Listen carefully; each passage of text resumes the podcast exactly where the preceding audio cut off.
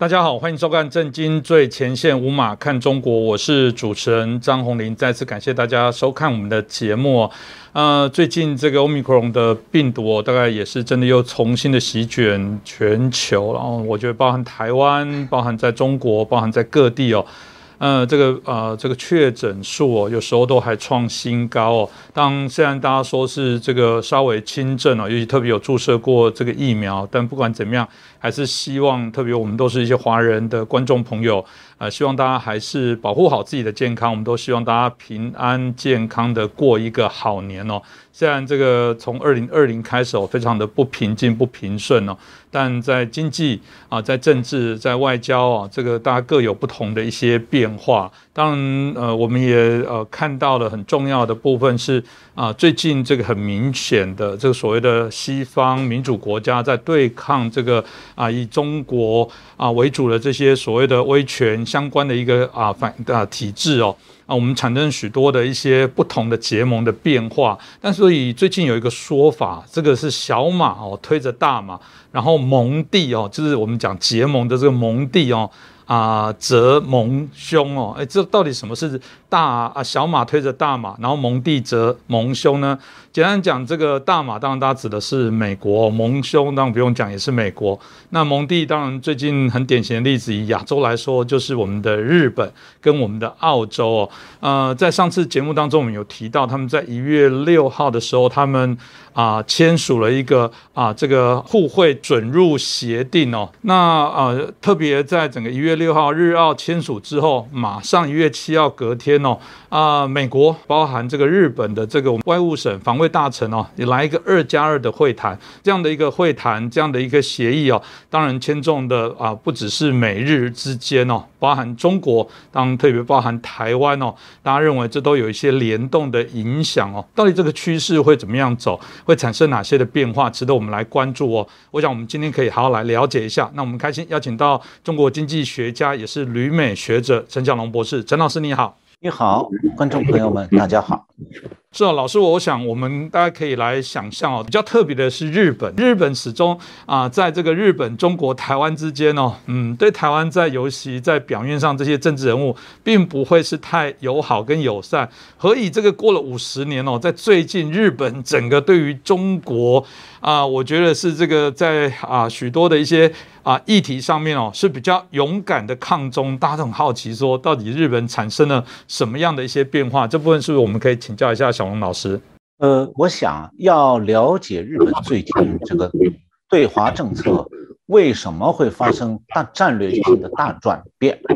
那我们就需要稍微了解一下日本以前它的对中国政策和对台湾的政策，这样才能理解说日本目前对中国战略的这种转变的为什么重要。那么早年在日台断交之前啊。当时中华民国驻日本的这个大使，曾经有一位是马树礼先生，他是为维护中华民国和日本的外交关系付出了大量的辛苦努力。那么我个人也认识马树礼先生，那是他后来担任三民主义统一中国大同盟理事长的时候。那么日台断交之后啊，马树礼先生为台湾铺垫下来的日本国会议员对台湾的关心和支持。在断交之后啊，仍然发挥了非常有效的作用。这个联经出版公司出版过一本马树礼先生写的，叫《史日十二年》这本书呢，记述了他在日本的外交贡献。我看过这本书，印象很深的。那么，在中国，就台湾和日本断交之后，中国和日本建交，那么日本和中国的关系啊。一直有一种相对稳定的社会舆论在影响着日本对中国的政策。日本早稻田大学亚太研究所有一位日本著名的中国问题专家，算是师祖级了，他叫天儿会。他二零零二年认为啊，日本民众有四种意识啊，对日中关系的发展有相当大的影响。第一种呢，就是。对中国文化的崇敬意识，第二种是战争的负罪意识，就是对华侵略战争的负罪感；第三种呢是东西意识，也就是冷战意识；第四种呢是南北意识，就是经济发达的日本和经济落后的中国，这个彼此的这种相对位势。那我一九八七年还在中国的改革智库工作的时候啊，曾经参加过日本外务省邀请的访问团，到日本去呢，和日本中央部政府的部会。还有财界的重要团体，比方说金团联，还有中国问题研究团体等等交流座谈。那回国之后呢，我们是写过一篇一组文章，编成一本书，叫做《日本模式的思考》。但是，当然，因为六四以后这个智库啊，因为它和赵子阳的密切关系，这本书的中国就消失了，现在从互联网上也找不到了。那么当时我们在日本的时候，遇到老一代的日本人。从他们的言谈中，能够清晰地感受到我前面提到天儿会讲的对中国文化的崇敬意识和战争负罪感的意识。他们往往会主动提到两个国家文化上的历史渊源，也会为日本侵略过中国深深的道歉。那么这两种意识，加上日本战后国内比较普遍的反战意识。对推进日中友好是有相当的推动力的。那么南北意识和上面讲的这两种意识结合在一起呢，就让日本民众认为说，中国经济落后啊，有必要帮助中国尽快实现现代化。这个呢，这一点啊，在我们当时和日本财界大佬座谈当中啊，感受是非常明确的。他们推动双中国和日本的双边贸易。还有到中国投资啊，不单纯是单纯的经济考量，还有一种对中国的补偿心理。呃，日本有一位啊，推动中日贸易往来和日中建交的活跃人物，呃，他是前日本经贸研呃经济贸易中心的名誉会长，叫木村一三。我曾经就在他的办公室里听他讲过，他就要通过帮助中国现代化。来做一些补偿，像这样的话，我就当面听他讲过的。那么当时上个世纪冷战意识是隐藏在一部分日本民众心里面很深的一种担心，但是呢，当时在美苏冷战当中啊，中国是站在美国这边，所以这种日本的担忧啊，是一种基于长远的考量，就是说一旦中国经济发展起来了。会不会走苏联对外扩张的道路？那日本自卫队内部是有一些这样的认识的。那现在看来，这种认识有远见的。那但是啊，大部分日本民众、财界和政府官员看到日本，呃，看到中国还很落后，所以并不是很抱持这样的担心。那么一直到一九八九年六四屠杀之前。天儿会讲的对中国文化的崇敬意识、战争负罪意识和南北意识，构成了日本对中国关系的舆论主流，就左右了日本对中国的政策。那媒体日本媒体上也是一片中国热。那么当时在日本，凡是主张对中国友好、支持中国的人，往往被视为是进步和革新的势力。那么日本社会当中占少数的。所谓厌华派，厌华派就是所谓讨厌中国的，那这一部分人呢，会被日本的舆论诋毁成保守主义者，这就是日本当时普遍认同的所谓社会风潮和政治风尚。但是，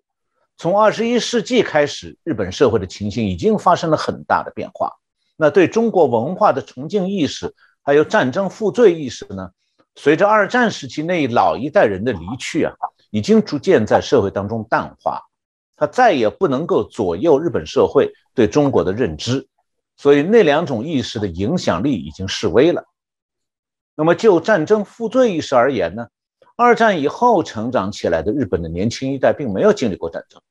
他们也不认为自己啊有承继他父辈战争负原罪的那种义务。那么另外一方面，在对中国文化的崇敬意识方面呢？现在的日本青年对东方传统文化已经不像老一代那么执着了，他们的价值观更接近西方，所以他们不会产生老一代日本人那种强烈主张对中友好的理念。那么日本年轻人对中国的看法基本上是从中国的现状来认知的。那么另一方面，随着中共开始扩军备战，日本社会当中对中国的认识里头，冷战意识开始萌芽。也就是在这样的背景下，日本对中国的认知开始逐步转变。呃，我记得上一期节目我们简单的介绍了一个美国的空军情报官，叫 Ryan Ashley。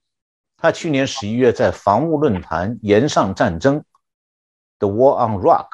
在这个网上发这个发了文章，回顾呢日中关系过去的情况。我这里就不再重复了。那我需要补充的就是日本的政策形成啊，有一个传统的政治关系，就是所谓的三足鼎立。呃，日本还有一个说法叫做“三连怕”，就是政治家、中央政府官厅和财界三股势力互相渗透、互相影响。那么，其中在中国政策方面呢，日本外务省的对中国政策是由他们叫做“知华派”来主导的。那么，过去这三种势力的意见基本上一致，都比较重视对中国的关系。但是，过去这几年由政治家主导。日本的对中国的看法发生了重大的转变。那讲到日本对中国的政策呢，又和美国的关系极为密切，因为日本对中国战略的转变与美国也有很大关系。呃，在奥巴马时代的时候，美国总统对美国军方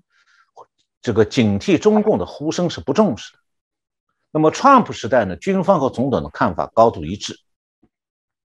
但到了拜登时代呢？呃，拜登对军方警惕中共的呼声，他是不敢置之不理的，但他又不想积极呼应军方的要求，因此呢，就在落实印太战略方面显示出迟钝狐疑的一面。但是总体而言，美国对日本协助遏制中共扩军备战这个威胁这一方面，美国的态度也有了巨大的转变。我看到报道。就是日本的智库国策研究，呃，台湾的智库国策研究院，去年九月八号举办过一次个台日二对二加二对话与台日中三角关系这样一个座谈会。那这是呢，在台湾和日本这个政府方面的交流管道还不充分的情况下，先由双边的国会议员开展讨论。呃，民进党的国际部主任立委罗志正当时说啊。日本自民党从去年二月，他在他他的一个外交政策部会里成立了一个叫“台湾政策检讨专案小组”，这是日本自民党首次真正认真检讨对台政策和主张。那就是这个台湾政策检讨专案小组呢，去年六月公布了一个报告，内容包括说日本怎么看台湾，台湾跟日本未来怎么发展等等议题。那么在这个背景下，日本和台湾的执政党开始了二加二对话。那么，参加这个台湾和日本执政党二加二对话的，还有一位民进党的立委叫蔡世应。他说呢，台湾跟日本长期以来是友好关系。呃，中国呢是逐渐展示它对外扩张的野心以后啊，位于东亚的台湾和日本都感觉到，都警觉到要比过去有更具体的威胁，还有国家生存的共识。罗志正谈到说呢，日本踏出了这一步，一定程度代表了他政治决心的展现。那么他认为啊，推动日本的动力包括三个因素。第一个就是中国企图创造有利于自己的亚太秩序，以及美国拉拢盟友反制中共的国际因素。第二个因素是日本国内的民意变化。第三个因素是日本执政党自民党内部。有台国家利益派，这三股力量合流了，在日本就成为一股强大的力量。那刚才提到的民进党的国际部主任罗志正也提到，讲日台关系当中啊，日本不像美国，美国是有与台湾关系法的，日本没有相关的法律。那么美国和台湾之间有军售关系，还有军事合作关系，那台湾和日本之间没有这样的合作。日本以前甚至对这个日台军事方面的合作还有点避讳。另外，美台之间呢还有一个贸易及投资架构协定，就是 TIFA。所以这样的经贸谈判在美国和台湾之间还有，但是台湾和日本之间也没有类似的贸易对话机制。那么，透过日台执政党之间这种二加二的对话，可以感受到日本已经开始重视这些不足之处，采取甚至采取具体行动，希望呢拉近台日关系。呃，我看到法国国际广播电台报道，日本外务省在去年十二月十七号召开的日本自民党外交小组会议上提出来，今年他要在日本外务省的亚洲大洋洲局下边。原来一直有一个叫做“中国蒙古第一课”，要在这个第一中国蒙古第一课里面新设一个叫做“台湾问题企划官”，因为台湾局势紧张，日本外务省的相关工作量增加，所以要强化人员安排。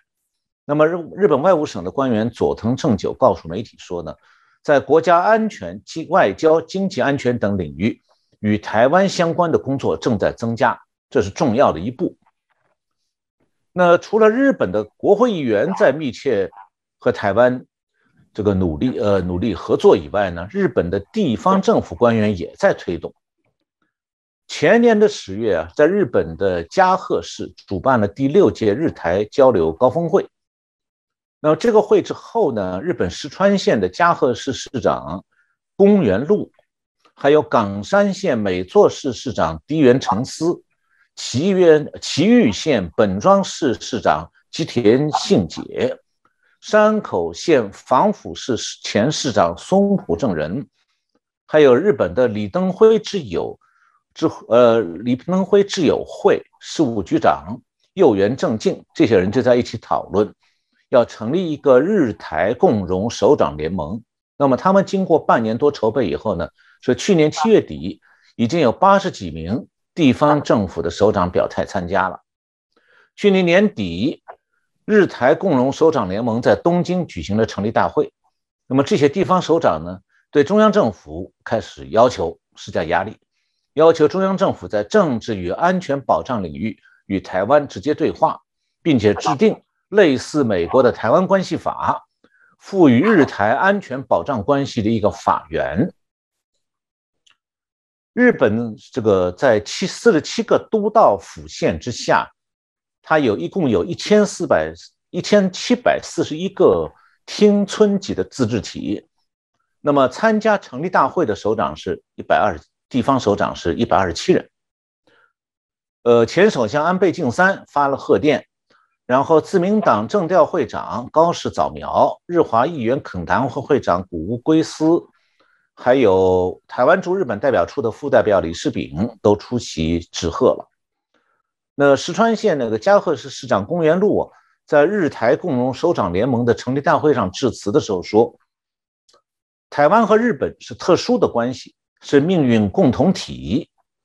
托台湾之福，日本的生命线受到保护，有台湾才有今日的日本。台湾和日本一九七二年断交以来。”日本人应该扪心自问：日本政府或者地方自治体是不是对台湾太冷淡，甚至可以说是太失礼了？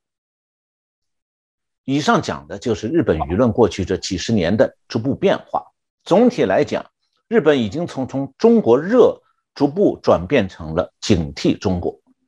那么，这种从友变敌的重大战略转型，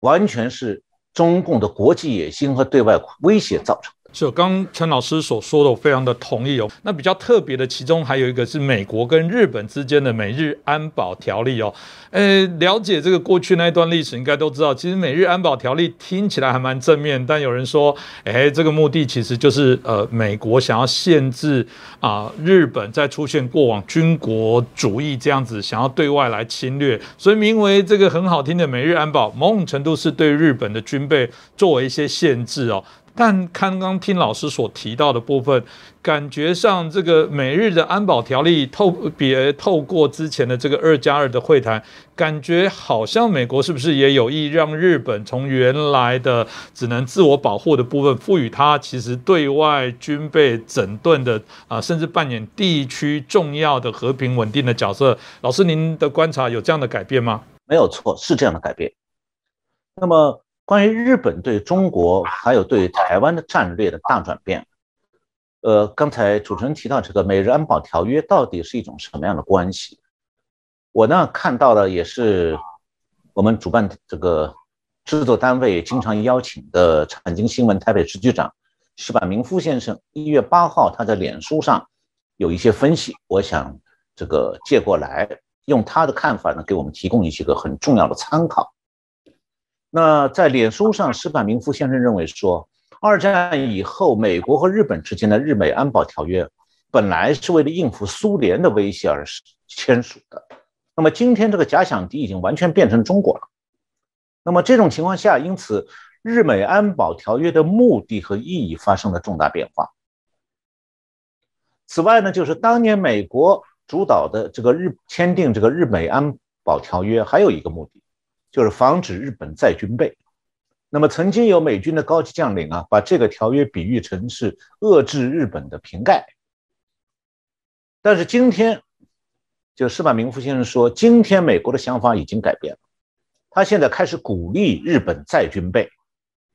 那么，这对亚洲太平洋地区的安保格局来讲，是一个非常大的变化。那我们从施柏明夫先生介绍的情况呢，可以看到。当前东亚国际局势的这个面临中共威胁的前背景下，日美安保条约的功能已经完全改变了。那么我们前面讲到，这个最近日本采取了国策大转向的重大决定，他开始主动为落实美国在印太战略和台湾海峡危机这方面的军事应对来铺平道路。那这对日本来讲，不仅仅是国策转变。也是重大的牺牲准备。如果不是日本看到了这么局势的严重性，他不会采取这样的动作。那对日本来说，让美军使用日本的岛屿来部署攻击型的中程飞弹和防空系统，那么再加上日本自卫队的类似军事部署，就可以把打击和防空的范围啊覆盖到整个台湾海峡。那就构成了对泛台共军的有效威胁，就迫使共军啊不得不重新设计攻台战略和海军部署，那么就使共军啊单独应对，比起来比起共军单独应对国军来讲，它的难度大幅度增加了。那当然，与此同时，这样也就意味着日本的这些岛屿有可能遭到中共的袭击，战火，台湾海峡的战火会延烧到日本。那日本现在冒如此大的代价和风险来防范中共对台湾的军事威胁，当然是一个具有重大牺牲意义的国策转变。那这个并非啊单纯是应应美军的需要，更是面对台湾如果沦陷所产生那种齿唇亡齿寒的可能局面，日本呢不得不做出了一种断然的决定。呃，我前面提到那个美国空军情报官阿什利，他的分析啊，就把当中的利害关系点得很透。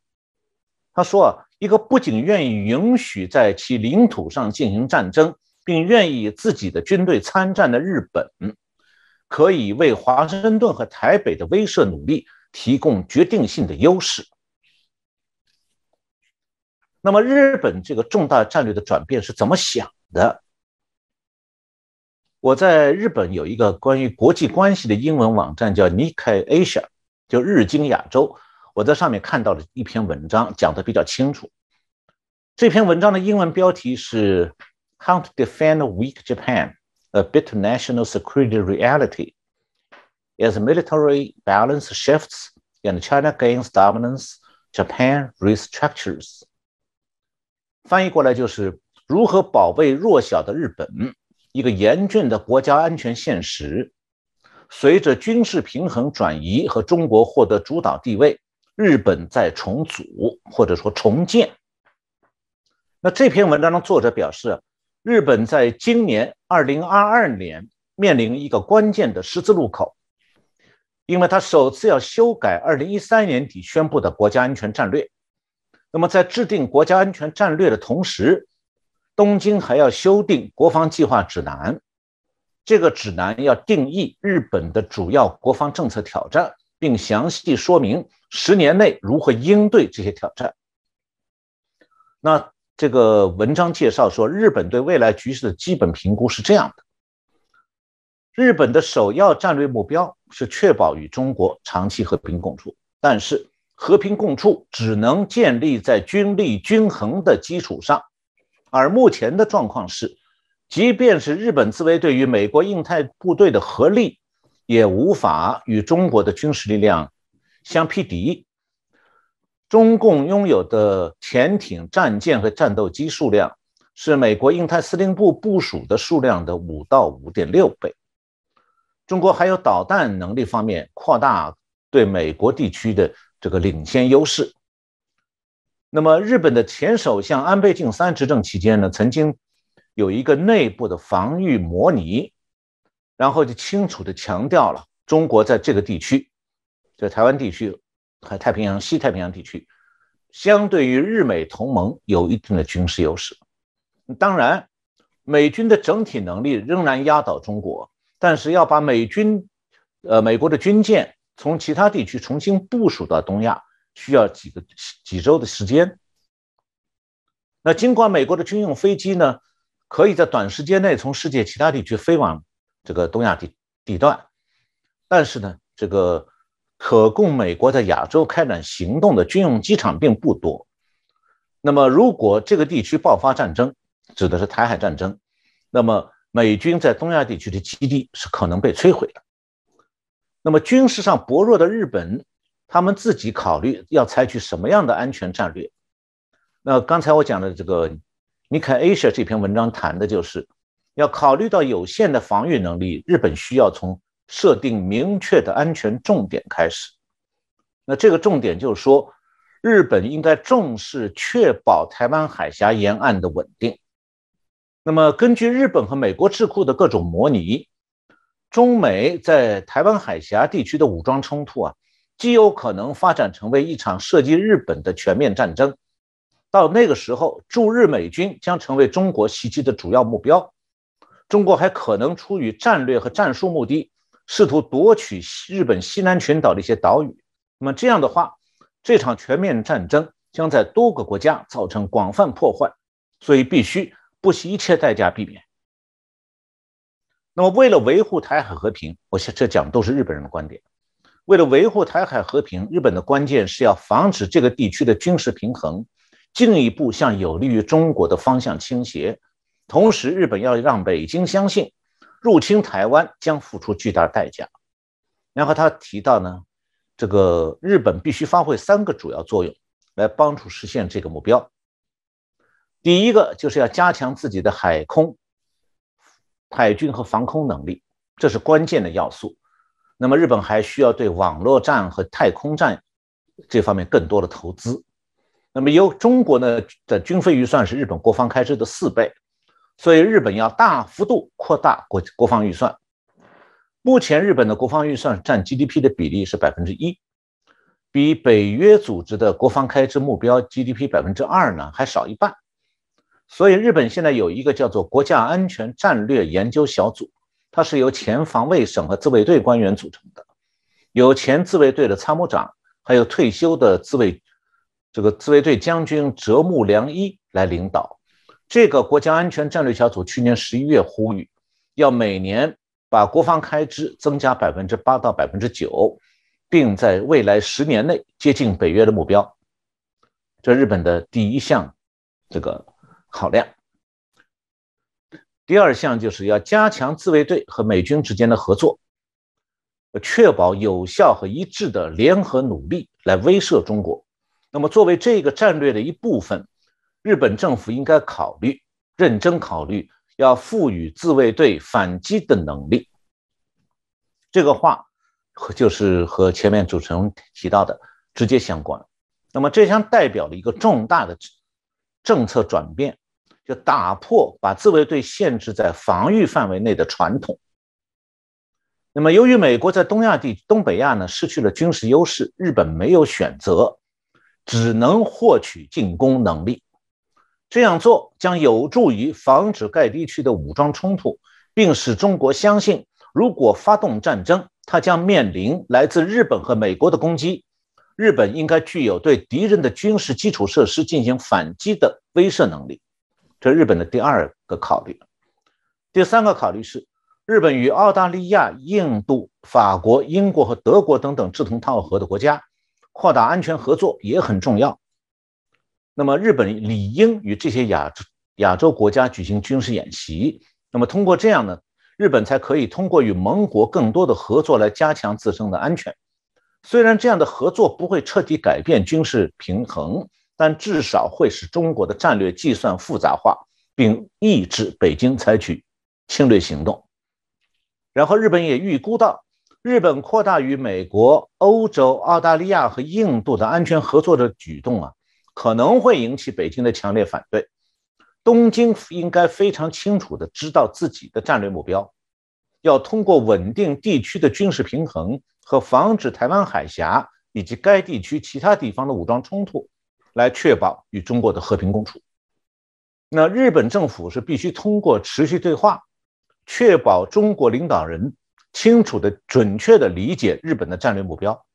日本这个新的战略需要以认真有效的外交和可靠沟通为基础。刚老师刚刚提到说，这个我们谈到了美国为主，在串联我们啊所有这些抗中抗共的这些民主啊国家里面哦，当然都希望共同来抵御大大家的威胁侵略哦。但要共同抵御呢，就共同的概念当然就是大家要一起出力，出力当然就是出人要出钱哦。所以这也是看到西方很多国家在这段期间，在印太、在台湾海峡自由航行哦。啊，引起许多的一些讨论跟关注哦。我记得在过去哦，川普曾经也抱怨过说，哎，大家不能占美国的便宜啊，意思是这个我当老大哥，这些啊所有的这些军费，大家也要一起来努力协助，因为毕竟啊共同的安全。那既然讲共同，就是大家都有责任，才能让这关系走得长久。呃，我比较好奇哦，通常日本在啊，针对我们刚刚讲的协助或者是支出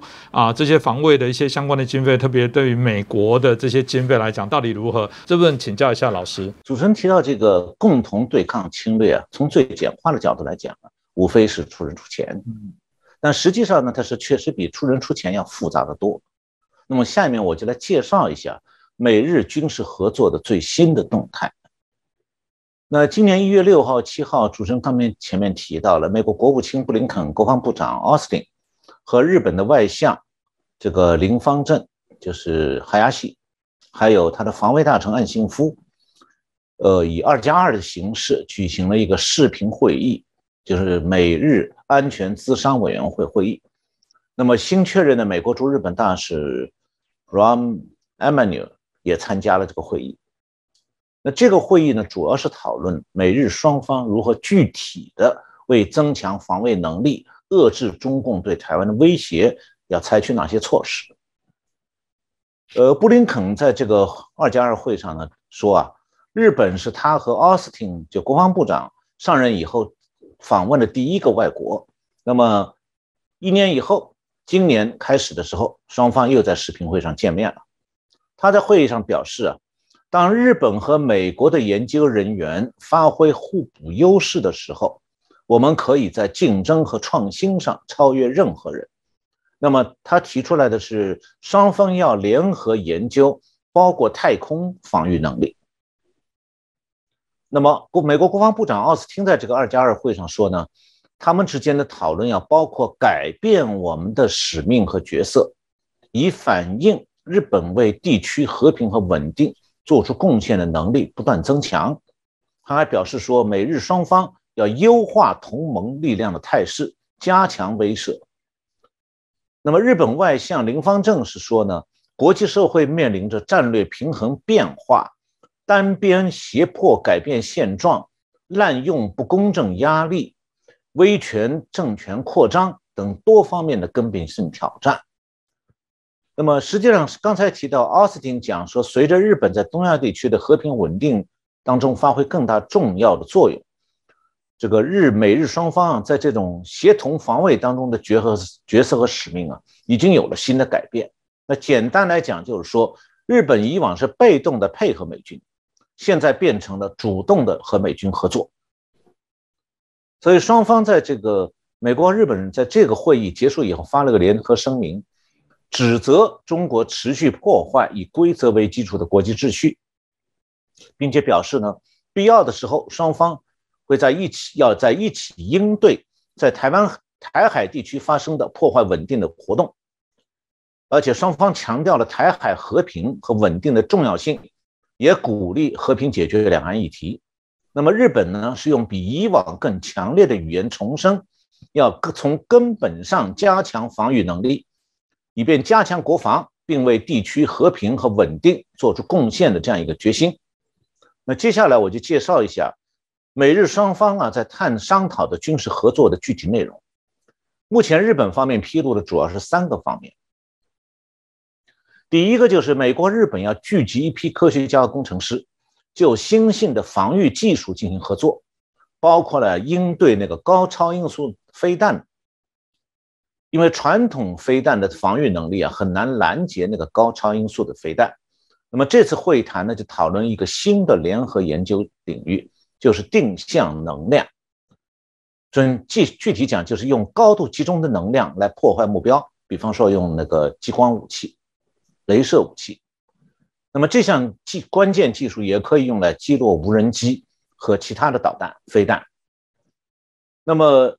日本方面披露的美日具体军事合作的第二项，是要增加对美国和日本设施的联合和共享使用，要包括努力加强日本自卫队在整个西南岛屿群这个地区的态势。那日本这个岛链啊，在日就是刚才讲西南岛屿群，在日本被称为南西群岛，它是从九州最南端一直延伸到台湾北部。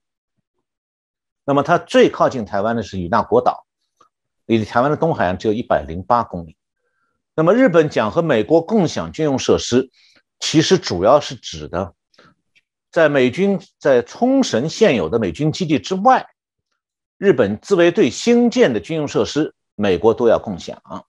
那么据日本媒体这样报道的，说在这个问题上已经取得进展了，所以这一点就是共用设施已经被写入了联合声明。那么，日本的日经亚洲，尼开新这个尼开 Asia，他介绍是说呢，共享军用设施是包括共同存储弹药，还有共用跑道。那么，我据我以前看到的信息呢，资讯就是说，这个共用啊设施还包括说美军可以靠近，用那些靠近台湾的日本岛屿，在那些日本岛屿上，与那国岛还有其他的石环岛等等。可以美军使用日本自卫队新建的军用设施。那么这样的话，万一共军要是日本是这样估计的，万一共军发起对台攻击，共军首先会用飞弹攻击打击台湾的军事设施。那么除了国军会反击之外，美军和日本自卫队也会加入反击。那美军的反制呢，主要是要会用到一种精确制导的飞弹。那么，精确制导飞弹会在台海这个潜在冲突当中啊发挥关键的作用，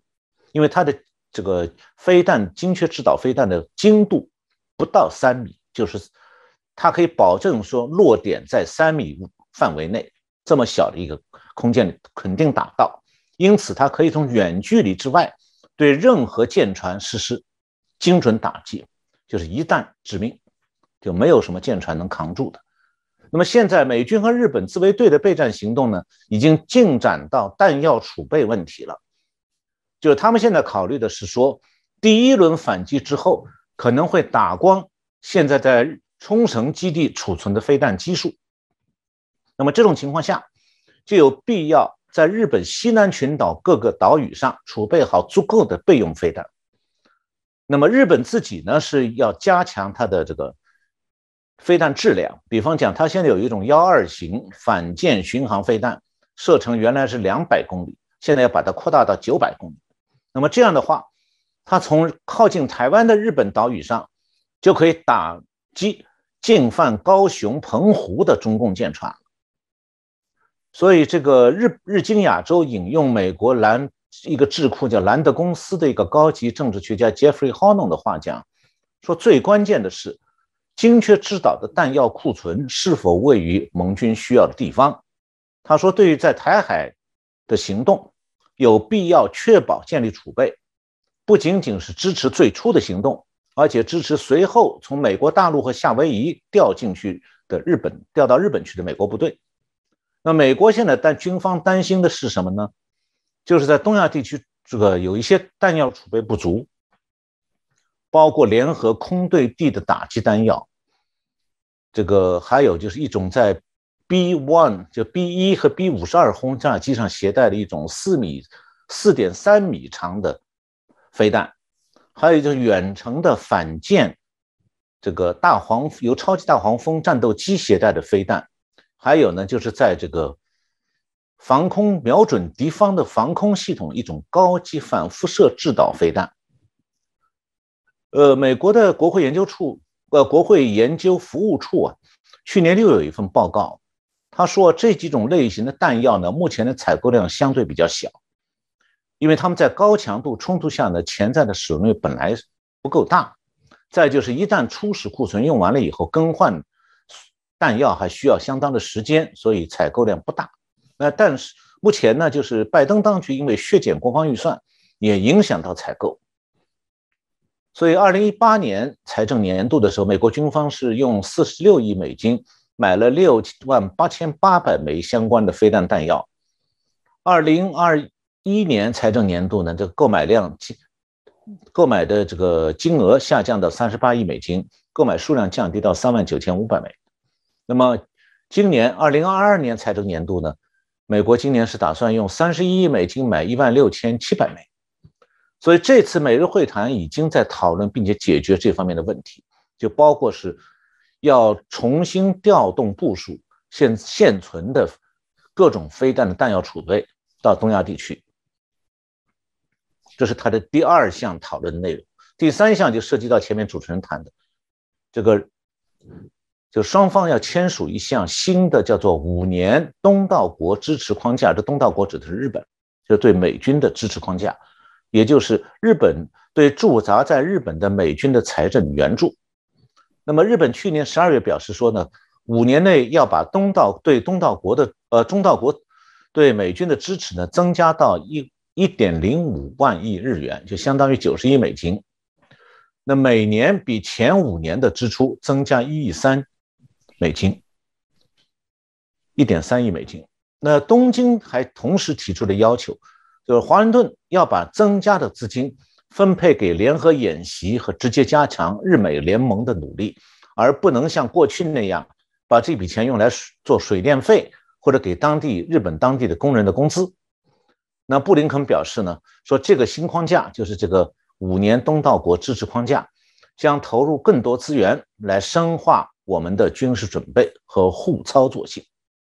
就像老师刚刚讲的部分，我想大家可以有一个概念，因为日本原来他们在负担美军的这些军备。啊，就高达七成五哦，其实已经是所有这个美军所驻扎的地方里面负担军费更多。那显然现在他们啊愿意做更多的一些承诺。那前面也谈到这个承诺，我不知道这跟我们一开始开场讲的有没有关系？就是我们所谓的小马啊推着大马哦，这个听起来这个原来都是大马要这个要求小马，这听起来日本是不是也有这个自己小马有他的想法？自己毕竟国家的安全自己还是要自救。由这个部分来讲，一开始说。说的小马推着大马，然后这个蒙弟则蒙兄哦，这个啊小马推大马，蒙弟则蒙兄这样的一些概念哦，我想是不是老师可以更清楚的来做一些描述？可能很多人对这样的一个倾向。会还蛮好奇哦。那当然，另外一个部分是要说起来哦，这个蒙地当然不只是一开始我们讲的澳洲啊、日本，搞不好台湾其某种程度也像是一个蒙地这样角色。我们就很好奇说，那老师，如果这个现象哦，这个存在，那台湾看起来也是个蒙地，或者这些蒙地应该要怎么样来自处呢？首先呢，跟那主持人讲，这个小马推大马，蒙地则蒙兄啊，这个说法是我最近写文章提出的、提到的。那么所谓的小马推大马呢？我是指说，在对抗中共的盟国当中，体量小的日本和澳大利亚这两匹小马是在推着步履蹒跚的美国这匹大马往前走。那么所谓的盟弟则盟兄呢？就是说，澳大利亚和日本这两个盟弟啊，对美国这个号称领导民主国家的盟兄动作的迟钝狐疑有所不满。那我们上次节目已经介绍过了，今年一月六号，日本和澳大利亚已经签订了防务领域的互惠准入协定。这个协定是为了应对中共在对印太地区的威胁而开始日本和澳大利亚两个国家的国防方面的合作。那么这两个国家都把这个协定啊视为历史性的突破。那美国呢是提出了防范东亚发生军事冲突的印太战略，其中主要的两个军事盟国就是日本和澳大利亚。那么这次日本和澳大利亚的防务协议。呃，就是为了增强美国应对中共威胁台湾的能力。那很明显的，有了日本和澳大利亚的主动配合协作，美国在印太地区维护区域和平和稳定的压力呢，就会由这两个军事盟友主动来分担。那对美国而言，这不是求之不得的大好事吗？但是有趣的就是，关于这个对美国来说十分重要的安排，拜登当局倒好像是局外人。一月六号，这个协定签订了以后，就是澳大利亚和日本的这个这个互惠准入协定，这个防务协定签订以后，美国白宫和国务院没有就此发表任何声明表示欢迎和支持。那么同一天，美国国务院发布的相关新闻里，只是刚才我们前面提到那个美日两国外交部长、国防部长的会谈消息。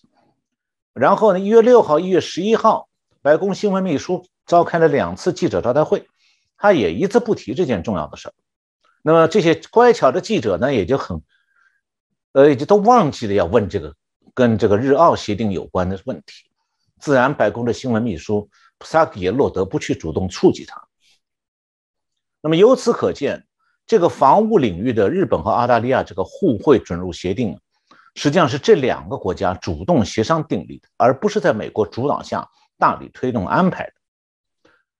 那么，为什么白宫和美国国务院对日本和澳大利亚这个互惠准入协定默不作声呢？因为拜登当局其实心知肚明，自己是说的多做的少，所以面对这个小马推大马、蒙弟则蒙兄的现象，拜登当局是无言以对。之后呢，也是保持沉默。不过呢，白宫到底还是做了另一种回应，就是一月十六号，白宫宣布，这个拜登要在一月二十一号。和日本首相岸田文雄举行视频会晤，讨论两国的一系列问题。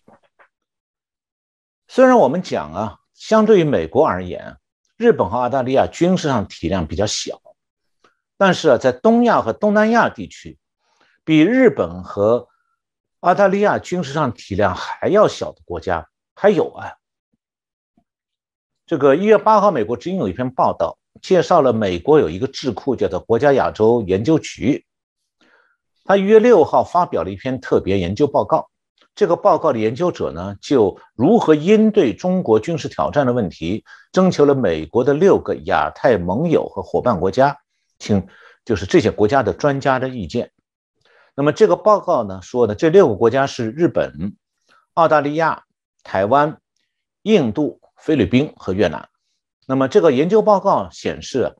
在中国武力威胁方面，这六个国家最担忧的。是中共共军使用中短程精确打击飞弹。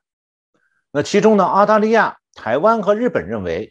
台海武力冲突是来自中国的主要威胁。此外呢，大部分国家对中国的另外一种威胁就是这个，他们用语叫做 non-kinetic，就是非运动型的威胁。这个指的是南海人造岛上面的军事基地。还有就是中共的在灰色地带的战术活动，那么大部分国家对这些也有很高的担忧。那么具体来讲，就包括在有领土争议地区里面或者附近的建设军事基地或者其他基础设施，在和平时期利用网络和太空资源破坏关键设施，摄取敏感性资讯；在冲突时期破坏民用和军用系统，派遣海警船和海上民兵前往有争议的水域。开展虚假信息活动，呃，经济胁迫等等。那么这些美国的这六个亚太盟友都希望美国更多的参与地区安全事务，帮助这个地区的国家呢来提升应对中国军事威胁的能力。但是这六个盟友对地区安全的看法和期望与美国有差距，而且各个盟友之间的看法也不完全相同。比方讲，在对中国武力攻台的问题上，除了台湾，只有澳大利亚和日本把它看作是来自中国的首要或者第二大威胁。但是印度、菲律宾和日越南不是这样认为。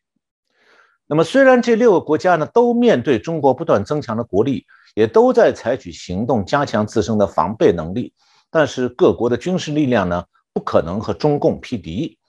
都需要与美国加深防务合作，来增强地区防务能力。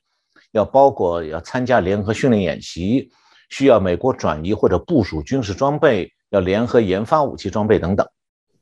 那么这份研究报告指出呢，美国应当采取紧急步骤，缓解北京对台湾的恫吓和孤立，支持更有力的防御台湾战略，制定更为切实的在军事、经济和外交上应对台海危机的计划。那么这些国家呢，还就六个国家还认为啊，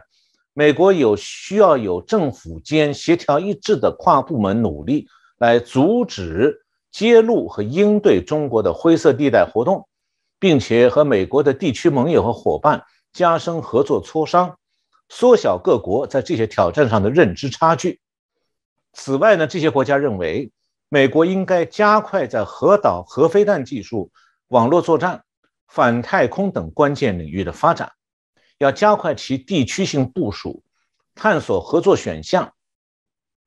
加倍的改善美国盟友和伙伴的地区防卫、威慑和作战能力，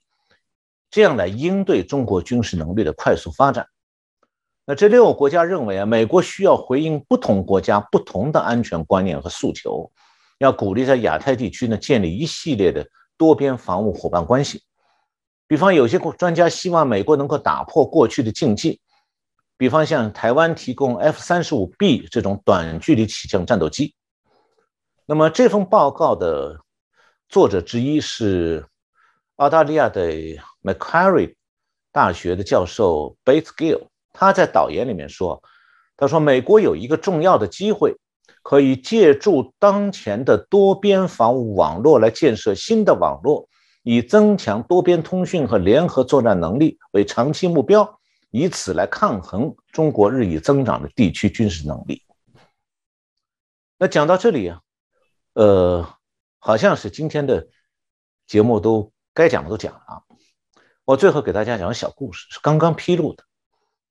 这个故事呢，其中的含义我不点破，大家听完以后，呃，可以去做自己的理解。大家还记得，今年去年四月份，美国有一个海军官网网站发布了一张这个去年四月四号的照片。照片下面的说明是：菲律宾海二零二一年四月四号，指挥官布里格斯中校和斯莱中中校正在马斯廷号飞弹驱逐舰的导航室监测水面接触情况。那照片显示什么呢？是美军驱逐舰的指挥官正在海上监测中共航母辽宁号，两者呢是平行航行，距离只有几千英尺。那布里克斯中校监测和辽宁号的时候呢，是坐在椅子上翘着腿的。这张照片当时在很多媒体上都登过。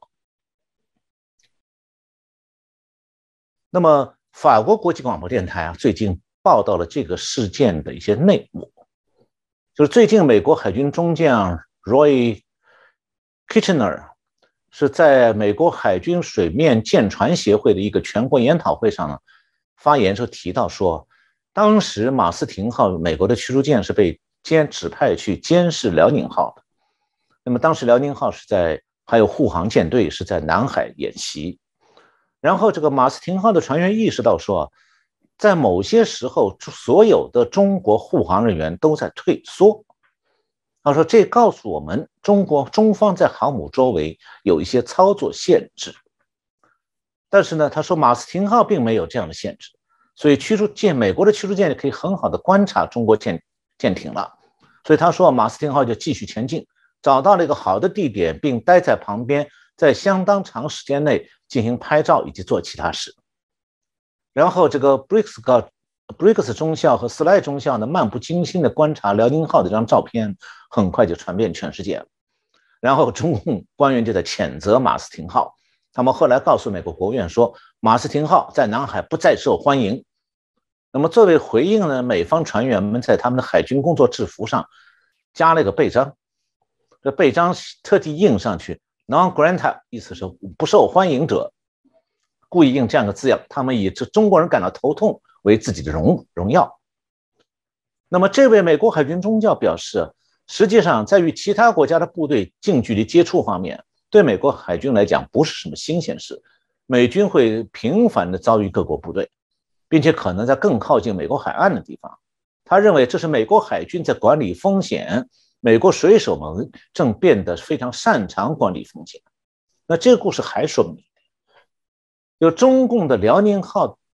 这个航母编队，它的护航驱逐舰的吨位很大，上万吨，比马斯廷号大多了。但是呢，很显然，中共的护航驱逐舰接到了上峰的指令，不要与美军舰艇在公海上对抗。因此呢，辽宁号的护航驱逐舰，当美国美军的马斯廷号开过来的时候，美国的辽宁号的护航驱逐舰就放慢了速度，把位置让出来了。结果在辽宁号的侧翼留下了一个海上空当，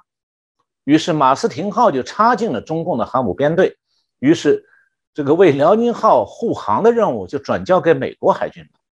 是哦，这个老老师提的部分，我觉得这个让大家会觉得这个会心一笑。的确，当时那张照片出来，真的引起大家许多的讨论。当然，刚提到了中共当跳脚，觉得这是一种挑衅哦。不过老师所提的哦，这个小马推大马。嗯，我觉得的确在现在所分析的这样的一个情势上面，的确有一些很重要的道理哦，也让我想起说，好吧，我们这些小小马或者小小小小马，我们就在努力推我们的小马，再让我们的小马去推大马。我们希望真的让大家哦，啊，在更有一些意识，在二零。二二年呢，我们现在刚开始的这些当下的部分，大家真的在把这些啊共同的抵御这种中共呃军事野心的扩充哦，我觉得我们希望今年也是另外一个啊重要的关键年哦，让我们可以来让更多的啊各国的一些政要来觉醒、来团结、来合作。那我想这可能也是我们观众朋友很多人都会说愿意把这些节目转传给相关研究有这个影响力的